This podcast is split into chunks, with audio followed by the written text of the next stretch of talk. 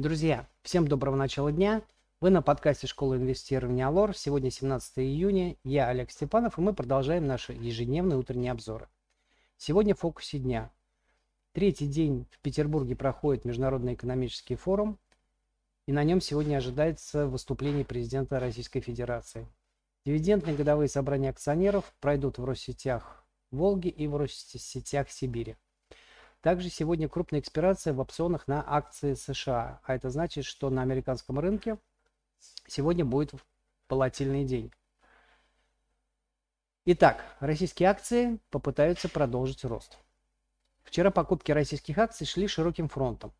Это говорит о том, что на рынок пришли новые деньги, отсутствие которых и сдерживало подъем. По итогам дня индекс Мосбиржи вырос на 2,2%. И это при том, что самые тяжеловесные акции «Газпром» подорожали лишь на четверть процента. «Газпрому» не, не помог даже сам Алексей Миллер, который вчера на, на полях экономического форума заявил о сильном росте экспорта в Китай и увеличении поставок газа внутри страны. При этом он не высказал никакой озабоченности относительно снижения экспорта в Европу.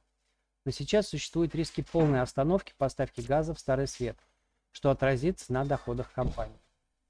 Поэтому «Газпрому» не растет последние дни, игнорируя ралли в ценах на газ. Однако все просадки бумаги выкупаются очень быстро в свете желания получить свыше 16% дивидендной доходности. С большой вероятностью пришедшие на рынок новые деньги от закрытия 20% депозитов и частичной фиксации прибыли по УФЗ будут искать как раз дивидендные истории. Поэтому возобновление роста «Газпрома» – дело лишь времени. Времени же до дивидендной осечки становится все меньше и меньше. Хорошим спросом вчера пользовалась нефтянка, несмотря на ушедшую ниже 120 долларов за баррель нефть.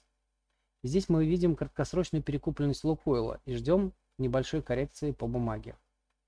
Вновь взлетели акции производителей удобрений. Но сегодня пятница, и после трехдневного роста желание частично зафиксировать прибыль в канун выходных возрастет. Поэтому мы не исключаем коррекции рынка под вечер. Что касается рубля, то вчера он вырос на 0,8%, но рано говорить о формировании нового восходящего тренда по рублю. Пока российская валюта продолжает консолидацию.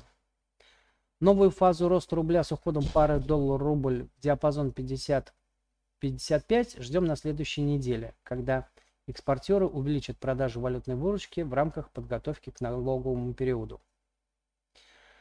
Итак, на сегодня это все. Спасибо, что нас слушали. Всем мира и добра. И до встречи на нашем подкасте на следующей неделе.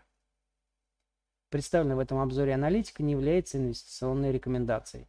Не следует полагаться исключительно на содержание обзора в ущерб проведению независимого анализа.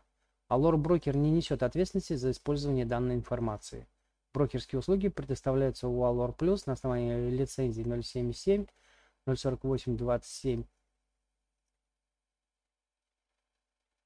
100 тысяч, выданной в ФСФ России.